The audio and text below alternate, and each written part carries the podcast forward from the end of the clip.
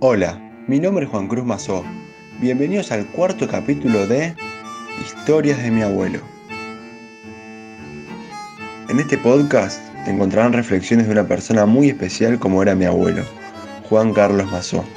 Apasionado, sentimental, boxeador y militante político, pero por sobre todas las cosas, un luchador de la vida.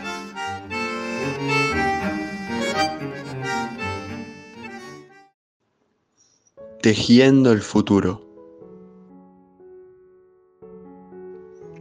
Muchas veces, en estas largas horas de todos los días, pienso en los años que me tocan vivir junto a ustedes.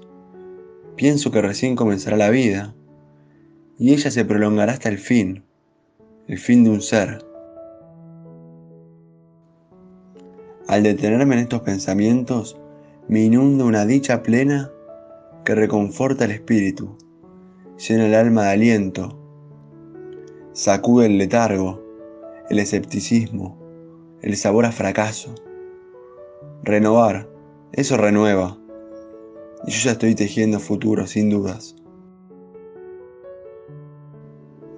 Pletórica de amor que desborda la capa imaginada.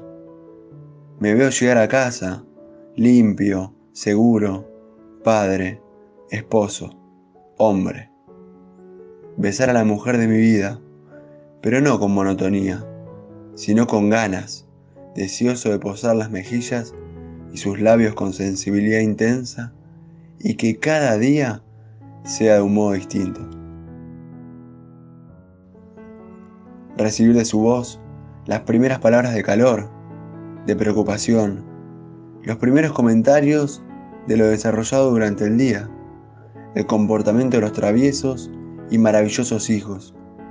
Sentir un hogar en la sangre, en el corazón, verlos con mis ojos, tomarlo y conducirlo con responsabilidad y verdad. Amarlo. No sé, pero hasta me siento alegre de esto que me ocurre, que nos ocurre. Siento que los mil altibajos que sufriremos será el elemento sólido que nos inspire el abrazo, la sofocación tan corriente en los hogares. Estaremos forjados en lágrimas, espera, sueños, ilusiones, respeto. Qué lindo. Cruzaremos en esta etapa lo peor para luego abrazarnos en lo mejor, en la felicidad, en la recompensa de tantos dolores. Desde aquí aprenderemos a amarnos limpia y puramente, no importa si fue impuesto o no. No interesa si el valor del resultado no tiene el mismo si fuese de otra forma. Está dicho que debía ser de esta forma, y el valor lo tiene, y para mí es inmenso. Tan inmenso es que significa todo para mi vida. Sí, llegaré a casa y encontraré a los hijos. Los tomaré y los abrazaré, besándolos una y mil veces. Les daré sus sorpresas diarias, un bombón, un caramelo, un juguete y amor, amor y mucho amor. Los veré corretear a mi alrededor mientras leo o escribo y oiré a la mamá rezongar. Chicos, no hagan barullo que papá está escribiendo y yo no diré nada. Solo alzaré mi vista, quizás cansada de años, aspiraré hondo, profundamente y sonreiré loco de ternura y feliz. Mi hogar, sí, ese mismo que hoy sangra de pena, este que soportó tempestades para mirar horizontes, este que hoy solo sueña y que mañana vivirá la felicidad negada. ¿Se imaginan? Mi hogar, nuestro hogar. Y desde aquí lo iremos preparando limpiando el sendero de piedras, puliendo las imperfecciones. Todo lo haremos en estos años, si ese es nuestro verdadero y definitivo deseo.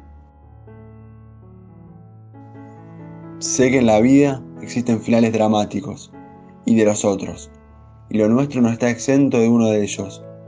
Pero ante ello, no puedo negar que te amaré siempre, y que no existirá nada ni nadie que ocupe tu lugar, ni siquiera un segundo de mi vida.